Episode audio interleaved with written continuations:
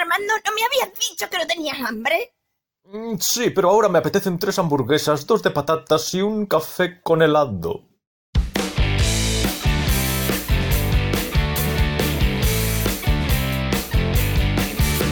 Hola. Bueno, volvemos a hablar después de bastante tiempo. Sí, Sí, hemos estado ocupadillos los dos con nuestras profesiones del mundo real. Pero bueno, eh, hoy hemos conseguido hacer un hueco para volver a hablar. Así que nada, eh, saludos a todos de nuevo ujú. y aquí estoy con Armando. ¿Qué tal? saludos. Un, muy bien, un parón forzado para solucionar cosas y ahora vamos a generar material porque nuestros followers estarán deseosos de volver a escuchar nuestras voces. Sí, sí, sí, se sentirán ahí eh, huérfanos de contenido. Sí, Están ansiosos por, por- por- por saber lo que. lo que sale de, de- de aquí, de nuestras bocas inmundas. no dormían por las noches, abrazaban la almohada. Sí, sí, tenían ahí una carencia espiritual y existencial que les producía un, malestar continuo, era, era un, eh, un no encontrarse a sí mismos en el, en el mundo. Efectivamente, habían perdido el norte, el sur, el este y el oeste, las coordenadas vitales, y a lo mejor alguno hasta se había enganchado a alguna serie. Que, o sea, imagínate, incluso es posible que alguien haya llegado a ese extremo de decadencia. de decadencia de engancharse a alguna serie por internet a falta de nosotros. Mm. Imperdonable. Esto hay que solucionarlo ya. Así que vamos a empezar a rajar, a rajar ya. El síndrome de abstinencia que podemos llegar a producir Sí. en la gente. La gente si no toma café por las mañanas no se despierta. No, no, no. Luego caen No. en cualquier cosa, pueden caer en cualquier vicio. Mm. Efectivamente. Ah. E- Efectivamente, así es. Bueno, Bueno, Marcos, pues nada, oye, ¿que ¿te sientes bien? Está, ya estamos en plena primavera. sí que la sangre altera. Ya estoy, ya tengo que estar medio desnudo en casa, porque no, no aguanto el calor. Ah, sí. Sí, bueno, en fin, no. Bueno. vale, no, sí, sí, no es una, un espectáculo demasiado edificante. Bueno, según, según quien lo valore y según cómo reaccione. Ya, sí, bueno, a ver. mm, Supongamos que hay un cierto estándar de, estético, ¿no?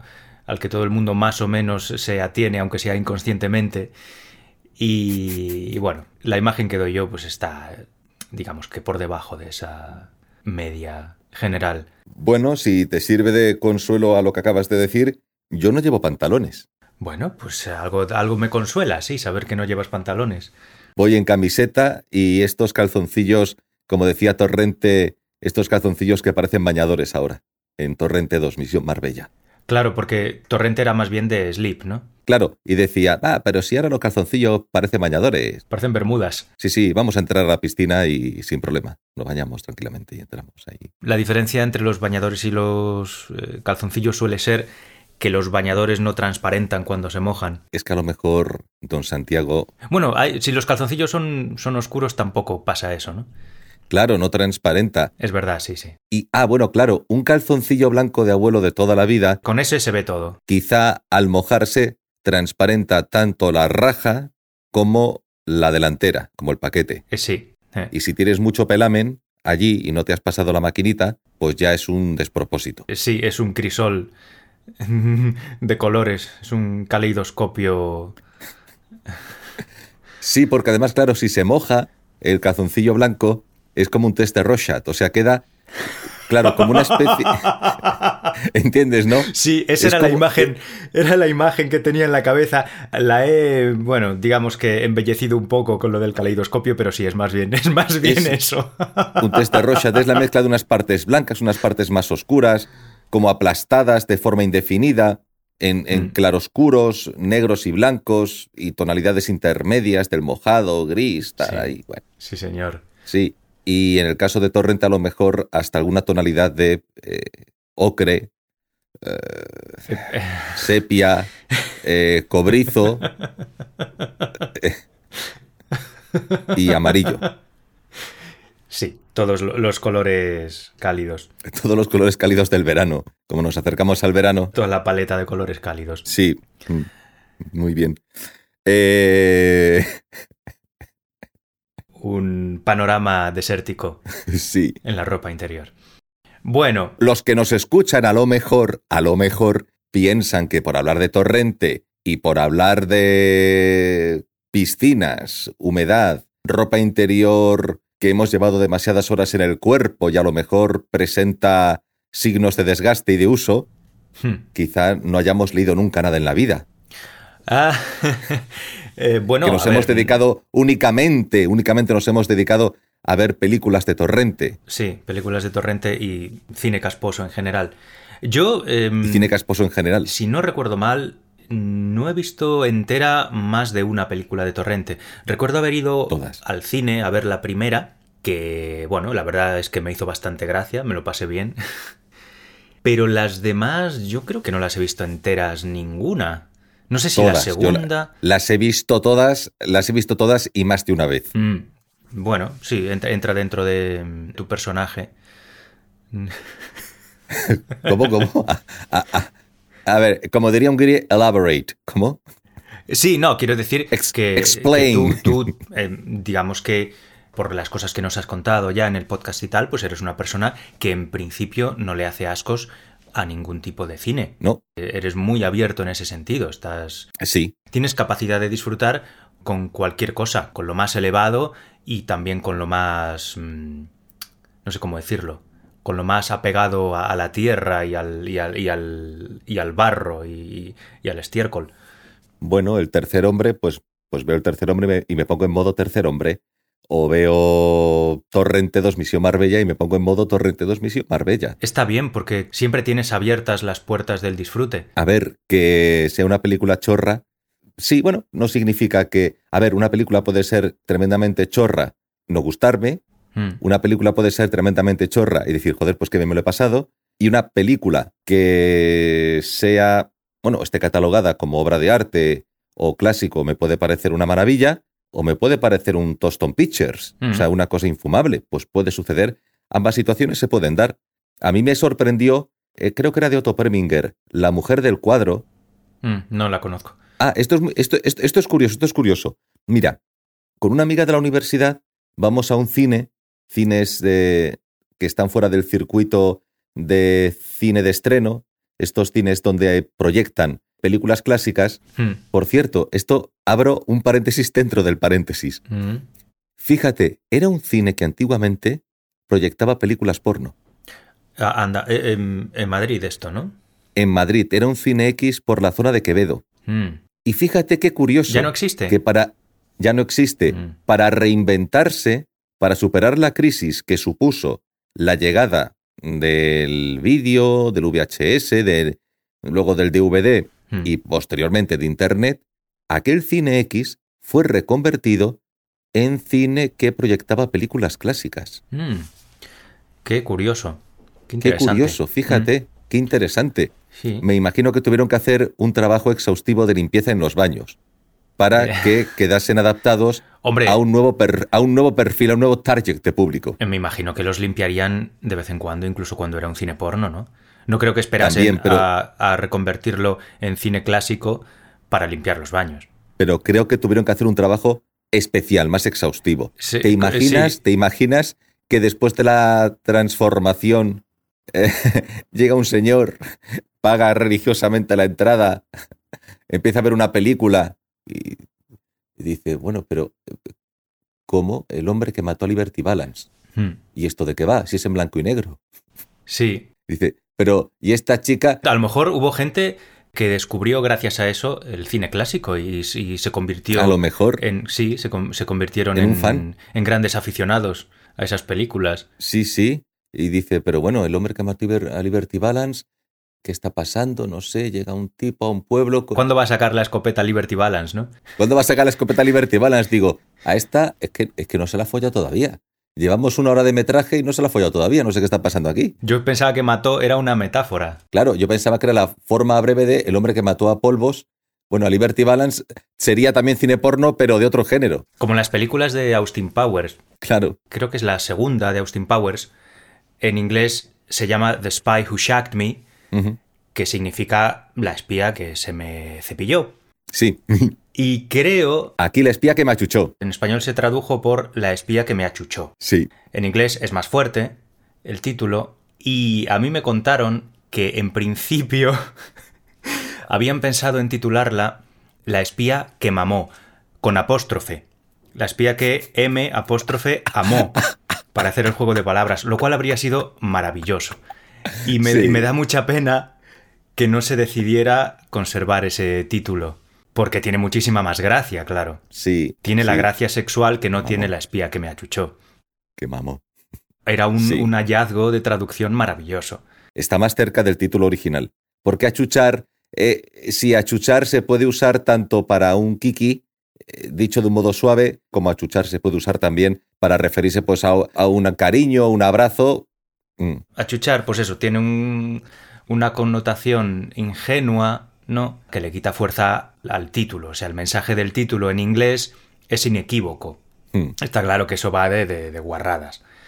sí. Y en castellano, pues eso, me da pena que no se atrevieran a, a lanzarse con ese título, no, no sé.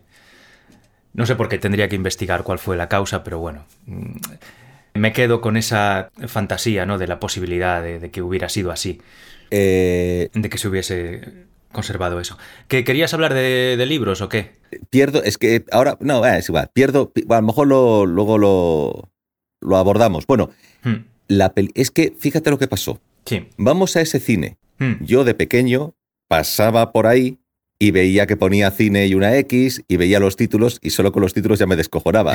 Eh, zanahorias, sí, sí, claro, era un, era un chavalín, era un chavalín y claro, te podías acercar que no dejaba de ser curioso, no dejaba de ser curioso que, a ver, no había más, no había imágenes, no había nada, obviamente a la vista, por razones obvias, pero hmm. al menos los títulos de cartelera de las diferentes películas que se proyectaban, sí estaban, sí estaban ahí, los podías leer en un cartelito a la entrada para saber, para saber lo que había. Sí. Y ponía pues eso, que sí, zanahorias jugosas para conejitas, no sé qué. y cosas. Hambrientas, ¿no? Hambrientas, y yo decía, ¡ay, qué gracioso! Eh, bueno, pues ya reconvertido en cine que proyectaba eh, películas clásicas, Hmm. fui con una amiga de la facultad, supuestamente a ver Teléfono Rojo, Volamos hacia Moscú, la película de Kubrick, que es Doctor Strange Love en inglés, si no recuerdo mal. Sí. O algo de cómo me enamoré de la bomba atómica o algo así. Bueno, bueno, pues fuimos a ver Doctor Strange Love. Y resulta que en vez de ver Doctor Strange Love, la película que proyectaron, no porque se equivocaran ellos en el cine, sino porque nos equivocamos nosotros, ¿vale? Ah, Nos equivocamos nosotros. ¿os ya equivocasteis no de día o de sala o qué? no sé cómo fue, pero ya no proyectaban esa película, o no proyectaron esa película y proyectaron La Mujer del Cuadro. Creo que es de Otto Preminger, Mm, la película. Vale, vale. vale.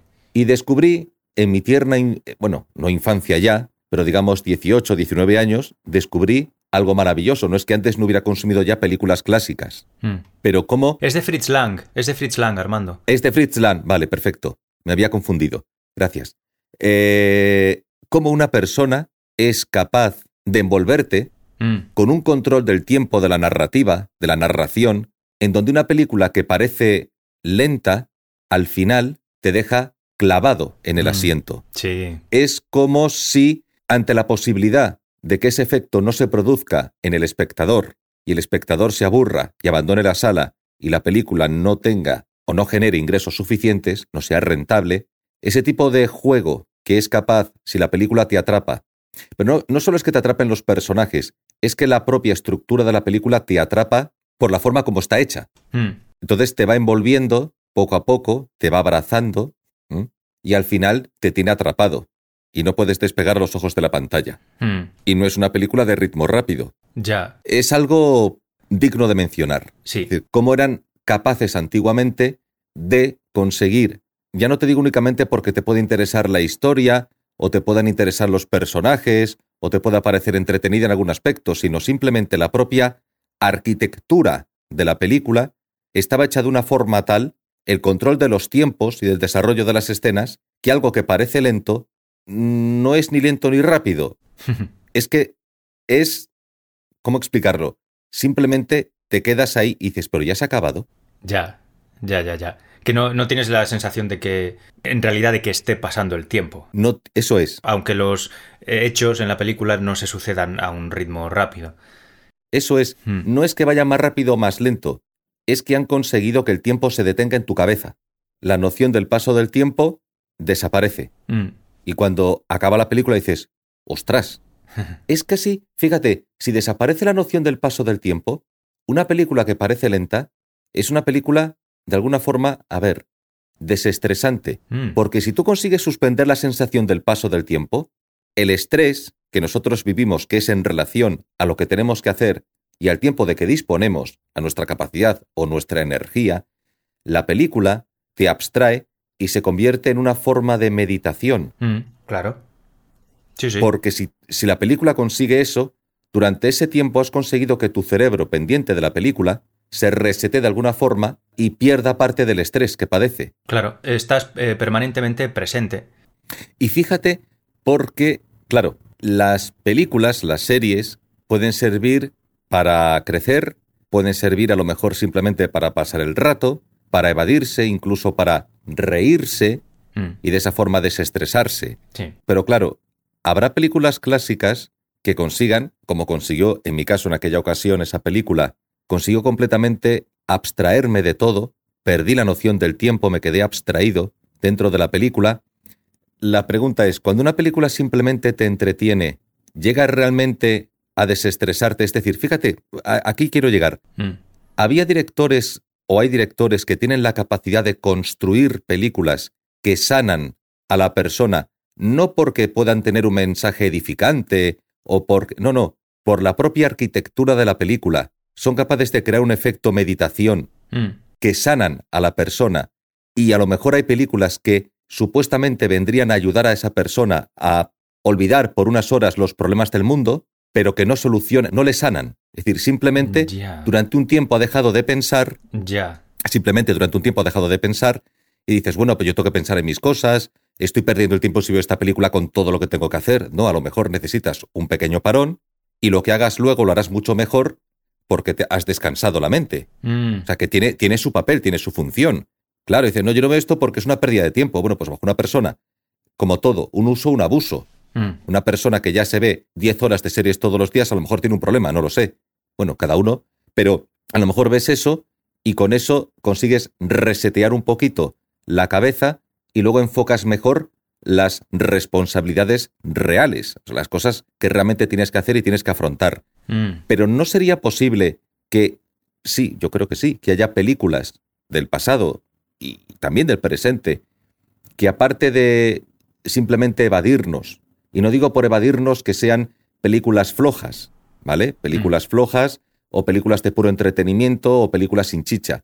Películas que sea como fuere simplemente permiten evadirse durante un rato y películas que a lo mejor están hechas de una manera tal que tienen poder sanador. Es decir, que realmente, más que simplemente olvidarte por un momento, realmente la propia estructura de la película te ha reconfigurado la mente, es decir, te ha ayudado a calmar la ansiedad, el estrés te ha aliviado, pero de una forma distinta a la simple evasión Mm. o el simple entretenimiento, Ya. algo superior. Ya. Sería como la diferencia entre anestesiarse y meditar, ¿no? Sí, sí, sí, justo. Perfecto. O sea, simplemente eso, te metes un chute de algo que te quita el dolor a, base de reducir tu capacidad mm, química de, de respuesta a los estímulos, ¿no? Y como alternativa a eso, pues tienes la meditación en la que no dejas de percibir nada, ¿no? Estás plenamente atento a, a todo lo que te está llegando, pero estás atento de una forma que no te impulsa a implicarte de forma mm, neurótica en esas cosas que te están pasando, ¿no? Que eh, es una percepción exenta de ansiedad, por así decirlo, ¿no? Al final es como una herida. Tú tienes una herida. Sí. Y a lo mejor hay películas o libros o series o experiencias vitales reales o relaciones con otras personas o relaciones con personas. Claro, si son personas son otras personas, no van a ser contigo mismo. O relaciones con personas que sirven como puntos de sutura. Mm, Y habrá situaciones que no sirven como puntos de sutura, sino que sirven únicamente como tiritas. ya. Entonces tú pones una tirita encima de la herida y está claro que la herida no la ves o no la sientes tanto, pero la herida a lo mejor no ha cerrado o no ha cicatrizado bien por dentro. Ya. Puedes poner tiritas y más tiritas y más tiritas para intentar parar la hemorragia, pero al final la sangre va a acabar brotando si la hemorragia no se ha detenido por muchas tiritas que pongas. Ya. Entonces al final tienes que quitar todas las tiritas, ir a la herida y pasarlo mal aplicando puntos de sutura, porque es la única manera de cerrar la herida Mm, aplicar puntos de sutura para que la herida se pueda cerrar bien ya por sí misma porque tu cuerpo hará el resto del trabajo. Mm, Si pones tiritas o vendas encima y eludes la herida, pues la herida no se va a cerrar y vas a vivir siempre con ella. Y a lo mejor hay películas o libros o series que han supuesto en nuestras vidas puntos de sutura y no únicamente tiritas. Quizá un problema es que el consumo que hacemos de los productos culturales quizá pueda representar tiritas y no puntos de sutura. Es decir, cuando en la, en la antigua, me voy a poner muy estupendo, en la antigua Grecia la gente acudía al teatro, a lo mejor presentaban historias que tenían como objetivo generar puntos de sutura en la población, Hmm, ¿no? Educarla, de alguna forma. Ya. Quizá no únicamente poner tiritas. Curiosamente, a la par que tenían esas películas que suponían puntos de sutura, pero que también representan un esfuerzo por parte del, del espectador y representan incluso dolor, transformación, también había obras que eran más ligeras y que eran simplemente tiritas, pasar el buen rato. Bueno, pues en nuestro mundo tenemos exactamente lo mismo.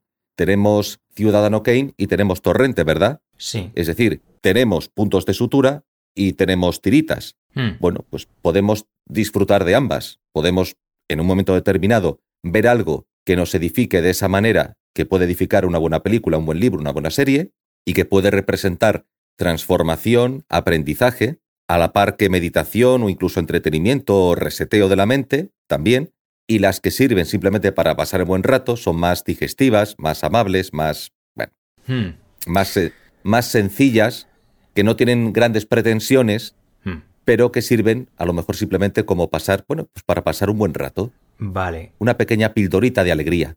Se me ocurren dos preguntas Sí, relacionadas con esto, o que, o que me surgen por esta analogía que has hecho tú con las tiritas y tal. Em, vamos a ver, la primera sería... ese va a ser Eh, el título, ¿Eh? va a ser el título, de puntos de sutura y tiritas. Puntos y tiritas. Em, vamos a ver. Esto. Esta distinción entre las películas que son puntos de sutura y las películas que son tiritas. ¿Viene determinada por la propia constitución de la película? O sea, ¿es, es intrínseco a la, a la película? ¿O depende de la persona Claro, que ve la película?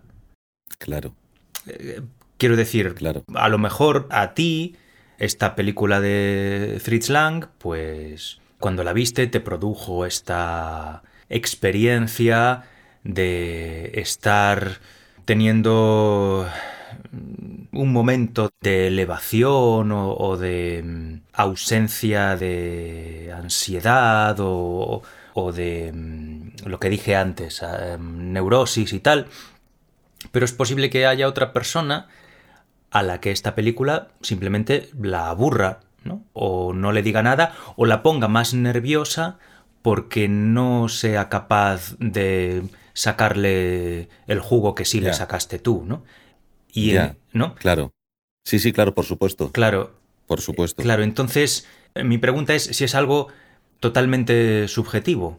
La categoría en la que podamos colocar a una película en concreto, a una película cualquiera, ¿no? O sea, el hecho de que la podamos colocar en, en la categoría de película mm, artística o curadora, ¿no? Es algo que dependa exclusivamente de la persona que se esté enfrentando a esa película. ¿O se puede decir que hay algo intrínseco en una película considerada obra maestra o arte que justifique colocarla en una, en una categoría determinada, en esa categoría de película trascendente, por así decirlo, ¿no? Esto nos lleva a un tema del que ya hablamos en otro podcast. ¿Recuerdas cuando mencionábamos que había películas que podías fragmentar en partes y cada parte podía funcionar como si sola, algo así como una escena de acción o de entretenimiento, como si alguien hiciera un corto donde simplemente se presentase una situación sin propósito y si juntas todas esas escenas tienes una película, pero que de por sí la película no es nada? Hmm, A lo mejor la diferencia, la diferencia puede ser esa, es decir, películas que son un cúmulo de escenas que no tienen otro propósito más que, bueno, pues te podría como, tienes que pagar dinero por esto y no vas a pagar dinero por una cosa que dura 10 minutos, Ya, Para que acabes yendo al cine y pagues dinero, pues te ofrezco una cosa que no son 10 minutos, que son dos horas. ya. Y entonces lo que hago es unir un conjunto de escenas con un par de diálogos en medio, de escenas de acción, eh, simplemente para que, bueno, pues, pues, pues para que las veas y las disfrutes si te gustan ese tipo de películas o de situaciones. Sí, Y ya está. Es decir, era el propósito. Si tú has salido satisfecho, está cumplido. No hay que darle más recorrido. ya. Y a lo mejor hay películas que cuando son construidas y son articuladas y son organizadas las escenas, se hacen con la idea de que todo eso tenga un sentido de conjunto, donde sí podrías fragmentar la película en partes, pero el conjunto, el conjunto de por sí, claro, el conjunto no lo tienes, no lo asimilas hasta que no has visualizado toda la película, no es como ver un cuadro. Ya, Aunque el cuadro, aunque esté estático, el cuadro también se puede explorar. El cuadro tiene tiempo. O sea, sí, sí. el cuadro está quieto, pero para ver el cuadro tiene que pasar el tiempo. Claro, no puedes asimilarlo en un único golpe de vista, claro. E- efectivamente, en un único golpe de vista. El cuadro necesita tiempo, tienes que asimilar el cuadro. Mm, Vale, no sé si es un símil adecuado, pero, Sí, pero la película, claro, necesita, si la película dura dos horas, pues ver la película es dos horas. Mm, ya, Pero esas dos horas tienen sentido de unidad, sí, tienen un sentido de unidad y de significado, aunque luego puedas fragmentarlo por partes. mm, sí, aunque luego puedas fragmentarlo por partes, escenas y demás, de por sí la película alcanza un significado que es superior a la suma de las partes, mientras que a lo mejor hay películas que no tienen un significado superior a la suma de las partes, sino que es solamente un conjunto organizado de escenas, ya, donde sucede algo. ya. Y como la gente quiere ponerse delante de una pantalla y ver cosas que pasan, básicamente es eso, Sí, ponerse sí. delante de una pantalla y ver cosas que pasan, si la película te ofrece eso, la película ha cumplido su objetivo. Ya. Mm, Ya está. Si tú esperas Mm, eso y te proporcionan eso, lo tienes, punto, ya está. No, ya, claro, el tema de, de, claro, lo que dices tú de la subjetividad, es que, a ver, claro, esto me recuerda a una escena de Taxi Driver, fíjate qué curioso, en la que el personaje que interpreta Robert De Niro lleva a Sybil Sefer, la Sí. de Luz de Luna, Sí, la lleva Ah. al cine. sí, a ver, una. Lo que, pa- lo que pasa es que la lleva a una película porno. Claro, porque era, eran la- las películas que él iba a ver. Porque eran las Él iba a películas ver. que le gustaban a él, entonces la lleva ahí Que con, toda la naturalidad del mundo, Del mundo. pensando que eso es, es cine, el cine eh, que le gusta a la gente, claro. Es eso. Claro, toda la inocencia del mundo de que yo no conozco otra cosa. Claro, Para mí el cine es meterme en esta sala y ver esto. claro. Y dice, disculpe, no pensé que fuera a molestarle. La otra se va súper indignada. Dice, no me parece apropiado. Joe, no sé, para mí esta es la idea de una, de una quedada romántica. O sea, Y de una cita. quiero compartir contigo las cosas que a mí me hacen disfrutar. Efectivamente, claro. Yo disfruto con esto, Mm. yo soy esto, y te llevo conmigo a que participes de esto porque me hace ilusión. Como el niño, que cuando tú llegas a la casa de alguien, el niño te enseña sus juguetes. Claro. Dice, mira, este es mi no sé qué, mira, este es mi no sé cuál. Mm. Claro, pues exactamente lo mismo. Yo te llevo y ¿qué hacemos? Pues lo que hago yo, que es ir al cine, al cine a ver esto. Claro. No sé qué problema hay. Creo que todos nos podemos identificar con ese impulso de compartir con los demás las cosas que a nosotros nos emocionan, nos gustan, Hmm. sí, nos hacen disfrutar. Y es una mm, sensación, no sé si desagradable, ¿no? Pero decepcionante comprobar que algo que para ti es muy importante o muy gozoso, para otra persona no tiene el mismo significado, no tiene el mismo impacto. Ya. Yo he tenido esa, esa sensación muchas veces en mi vida y, y es y me da, me da mucha pena cuando Te entiendo. comparto con alguien algo que a mí me emociona mucho y esa persona no experimenta la misma emoción o peor aún, no le hace el caso que yo creo que merece esa cosa que le estoy mostrando. Para mí es un momento de, de mucha pena y mucha decepción. Hay que aprender a vivir con eso, Marcos. Ya, no, claro, por supuesto. Por supuesto. Hay que aprender a vivir con eso. Por supuesto, pero sí, pero eso se aprende a base de, de llevarse chascos. Te entiendo, te entiendo. Mm. Bueno, Sí, sí. Sí. Es, Es- decir, e- e- es, es normal que una persona diga, pero esto que es tan maravilloso, por favor, e- es, fíjate que no, es curioso, pudiera parecer que es un acto de, de eh, ¿cómo decirlo? No la palabra, prepotencia, no. Es un acto de, de caridad, de bondad. Es decir, Mm. Claro. quiero entregar, o sea, yo, yo que he vivido, o sea, no es un acto de, cuidado, claro, pues se puede malinterpretar de, yo he visto esto y esta persona no ha disfrutado como he disfrutado yo, luego no tiene mi sensibilidad o no, tiene mi capacidad. No es eso. Es todo lo contrario. Es, todo, lo es todo lo contrario. Es yo que he disfrutado como lo he hecho. Yo, si te aprecio a ti, claro. yo quiero que tú goces como he gozado yo. Exacto, exacto. Efectivamente. Claro. Mm. Yo sé la capacidad que tiene esto de producir un goce mayúsculo. ¿Mm? Y quiero que otras personas sientan eso mismo también. Claro. Quiero transmitir esa, esa felicidad a otras personas. Y cuando ves que eso es imposible, pues dices, joe. Claro. Sí. Yo no soy médico, yo no soy médico. Y no puedo recetar medicinas. Pero si esta película a mí me ha servido de medicina, yo que te aprecio a ti, quiero que tú goces de esto. Mm. Es como darte una o sea, es como una droga. Yo que he Sí, disfrutado bueno. de esta droga, quiero, a ver, entiéndeme, vale, o sea, que yo quiero compartir esto contigo. Es más, Mm. si compartimos la experiencia, nos hemos fundido en una especie de comunión, Sí. porque hemos sido partícipes de esa misma experiencia. Eh, Es curioso, a ver, yo por ejemplo no voy a conciertos y nunca me han gustado los conciertos por el tema del gentío, de mucha gente y demás. No estoy a gusto dentro de un concierto.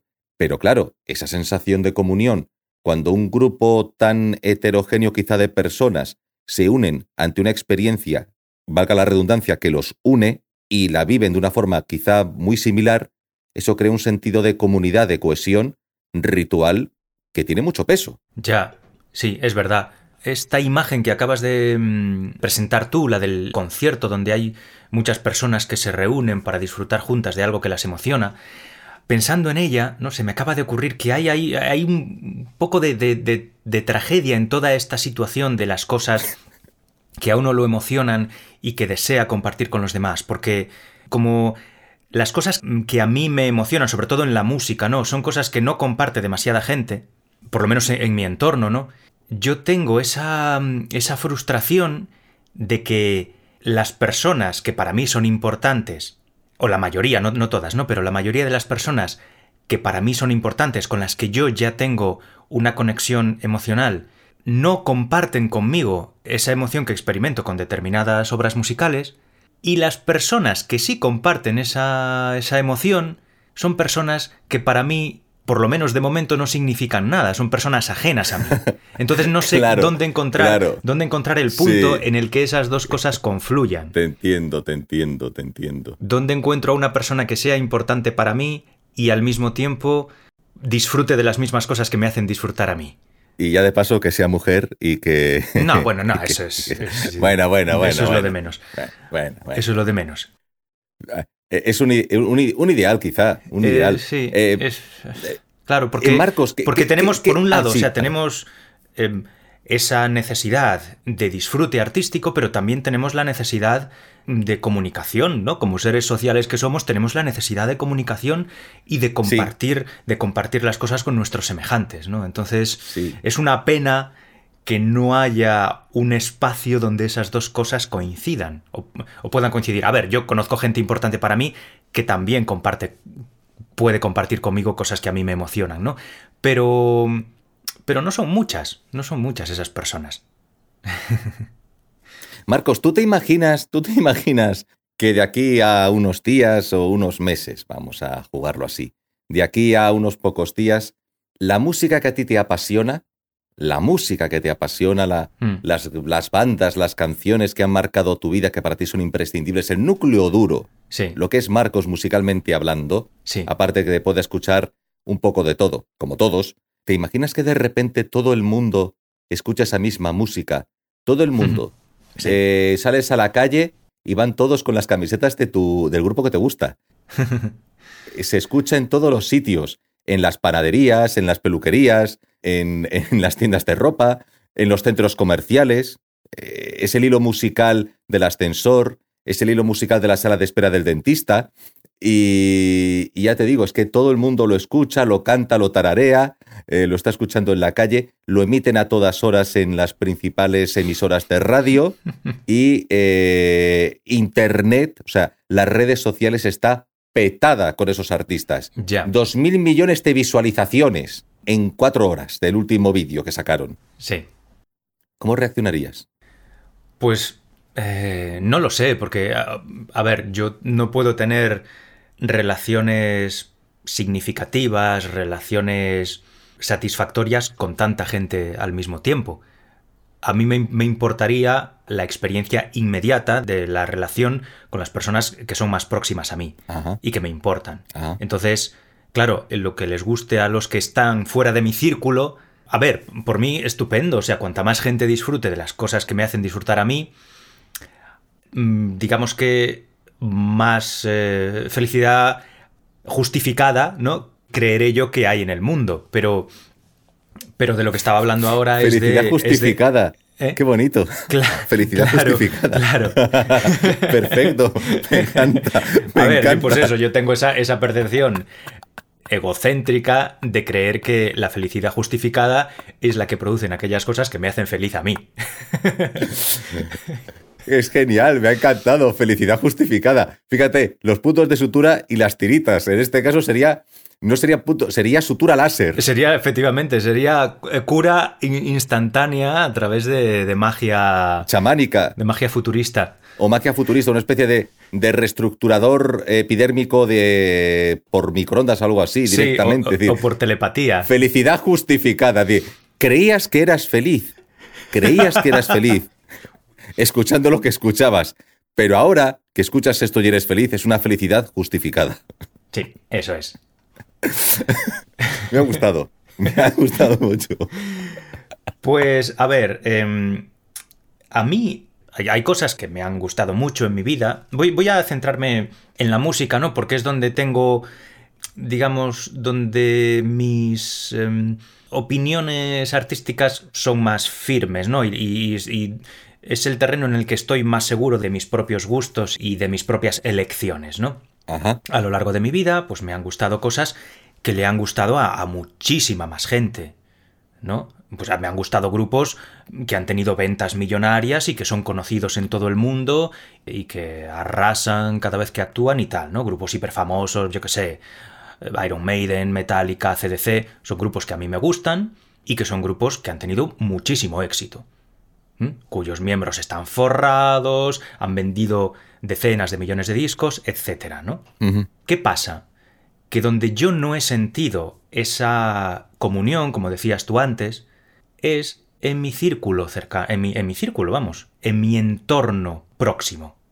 Uh -huh. Nunca he tenido la sensación de poder compartir plenamente con mis seres más allegados esos gustos. Con algunos sí, ¿eh? por ejemplo, a, a, mi hermano también le gustan algunas de las cosas que me gustan a mí, a algún primo mío, pero siempre me he sentido un poquito mmm, al margen, ¿no? En cuanto a, a, los gustos que tenían las personas con las que yo tenía un trato más próximo, ¿no? Ajá. Mis amigos principalmente, ¿no? Claro. Eh, así que eso. Es comprensible. Y luego, con el paso del tiempo, con el paso del tiempo, mis gustos han ido, que no quiero utilizar una palabra que pueda sonar a, a elitismo, no, pero bueno, voy a decirlo, que en realidad no, no, quiero decir lo que, lo, que, lo que voy a decir, pero... Pero lo voy a decir. Pero no se me ocurre otra palabra, ¿no? Mis gustos se han ido refinando, o es que no es refinando, es haciendo más específicos y menos eh, generalizables, por así decirlo, ¿no? Sí. Me han ido gustando cosas cada vez menos atractivas para grandes masas de público, ¿no? Entonces, pues que cada vez me, eh, mi, mi, mi, el círculo con el que yo podía compartir las cosas que a mí me emocionaban se ha ido reduciendo más. Uh -huh. Y no es una decisión consciente, ¿no? No es una decisión no. hipster consciente de, de voy, voy a escuchar cosas raras para sentirme especial y sentirme por encima de los demás. No, simplemente ha sucedido. he ido escuchando cosas y cada vez mm. he ido buscando detalles y matices más concretos. Cada vez me, no es que los haya ido buscando, es que cada vez me han ido emocionando cosas más concretas, más específicas, menos obvias, por decirlo de alguna manera, que no se prestan demasiado a la difusión masiva, ¿no? En, en, a la percepción que produzca un placer inmediato en grandes cantidades de, de personas. ¿no? me, me he liado, me he liado muchísimo con la explicación, pero bueno. Sí, pero fíjate, eh, quien esto dice y lo suscribe quien lo escucha, somos apasionados del Burger King. Bueno, yo, a ver, yo no me llamaría apasionado, ¿eh? Bueno, bueno, bueno. Eh, recuerdo aquella conversación podcast hablando de esa cosa tan rica y calentita que Sí. tienes tan a mano, que es tan fácil, que es barata, Hmm. que la tienes en cualquier sitio y que tal y que pascual. Claro, esa es la Entonces- ventaja que tiene. Esa es la ventaja que tiene. ento- Para, para mí, claro la, la- claro. la ventaja del Burger King no es en sí lo refinado del producto. La ventaja del Burger King es lo disponible que está y lo barato que es. Es decir, está bueno, está bueno, claro. Es algo razonablemente sabroso a un precio muy bajo y disponible en cualquier momento. Esa es la ventaja que tiene, pero claro, eh, hay cosas que me gustan más. Sí, claro, y nos gustan más cosas, pero de igual manera que una persona entra a un local convencional de música en cualquier zona y más o menos, a menos que sea un lugar específico, de temática específica, de género o géneros específicos, más o menos van a pinchar lo mismo porque no se quieren arriesgar. Y la gente va más o menos a lo mismo porque es algo que está ahí, que suena, que es ligero, que no tiene pretensión, lo escuchas y punto, lo tienes de fondo. Sería como la versión en la música de lo que representa la burger. Aunque una persona pueda un día burger y otro día pueda tomarse, no sé, un carpacho acompañado de queso grana padano y un vinagre de Módena. Por cierto, Marcos, una pregunta que no quiero dejarla, Sí. no quiero que se me olvide. Mm. Eh, claro, tú has hablado de esa situación, no puedes compa- o no puedes conectar a lo mejor o, trans- o, o comunicar tus experiencias y recibir un retorno por parte de tu círculo íntimo, pero te imaginas, no lo sé, a lo mejor has tenido experiencias o no. Vamos a suponer que tú te encuentras con un grupo de personas que son musicalmente copias de ti, Mm, por decirlo de alguna forma. mm. Y a lo mejor son personas que te caen mal. Claro, O incluso son personas con las que no, no te entiendes en la vida. Y, Sí. y- y- y te puedes hasta pensar, pero ¿cómo es posible que fulanito o menganita, que escucha mi misma música y debería ser mi alma gemela, porque ha conectado, como he conectado yo con estos grupos o con estas canciones, y cómo se emociona, luego a lo mejor es un tío que digo, es que, es que le metería dos hostias. En- en- ¿Entiendes? sí, sí, sí, sí. sí. Y, te, y te puede crear un shock. Claro, eso, eso forma parte, forma parte de la insatisfacción de la que hablaba yo antes, de- del estado este de decepción, ¿no? de, de- de insatisfacción que conlleva eh, el hecho de que, de que no coincidan compartir el gusto con compartir eh, una conexión emocional, una conexión sentimental. Claro, no es suficiente que alguien coincida al 100% con mis gustos para que yo quiera tener una relación con esa persona. Claro que no. Por eso, por eso yo tampoco busco activamente gente que comparta mis gustos, ¿sabes? Por eso yo no soy activo en foros de personas a las que les guste la misma música que yo, porque las veces que a lo mejor he tirado hacia ahí, pues me he dado cuenta de que, de que no, de que a lo mejor no, no encontraba personas que me satisficieran emocionalmente, vale, pues compartía mis gustos, pero ya está, o sea, tampoco, o sea, la cosa no iba, ma- no iba más allá. Entonces, claro, si tengo que elegir entre las dos cosas, evidentemente prefiero relacionarme con personas con las que pueda compartir el resto de la vida que con personas con las que solo pueda compartir el gusto musical.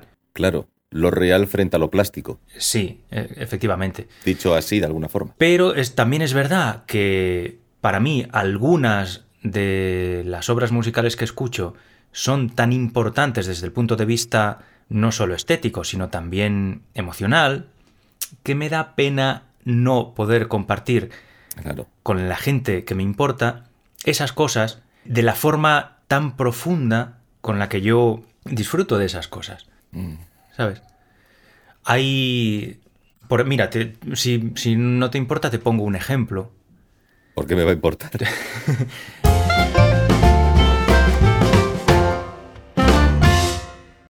La conversación continuó a partir de aquí, pero se convirtió en un monográfico y, prácticamente en un monólogo que alargaría demasiado este episodio y lo haría quizá excesivamente pesado. Por eso hemos decidido publicar ese final en forma de episodio breve, separado, que aparecerá dentro de poco. Y ya que estoy dando explicaciones, quiero aprovechar también para reconocer que he sido injusto con algunas cosas que he dicho en este episodio.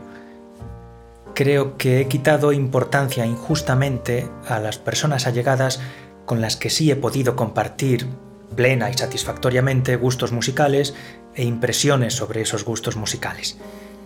Sí que he tenido amigos y tengo familiares que me han acompañado en los momentos en los que he necesitado expresar mi emoción por algo que me gustaba o mi indignación por algo que me espantaba. Es verdad que esas personas no han sido muchas, pero sí han sido muy importantes. Y gracias a ellas mi experiencia con la música, que también ha sido importante para mí, no ha sido tan solitaria como he dado a entender aquí.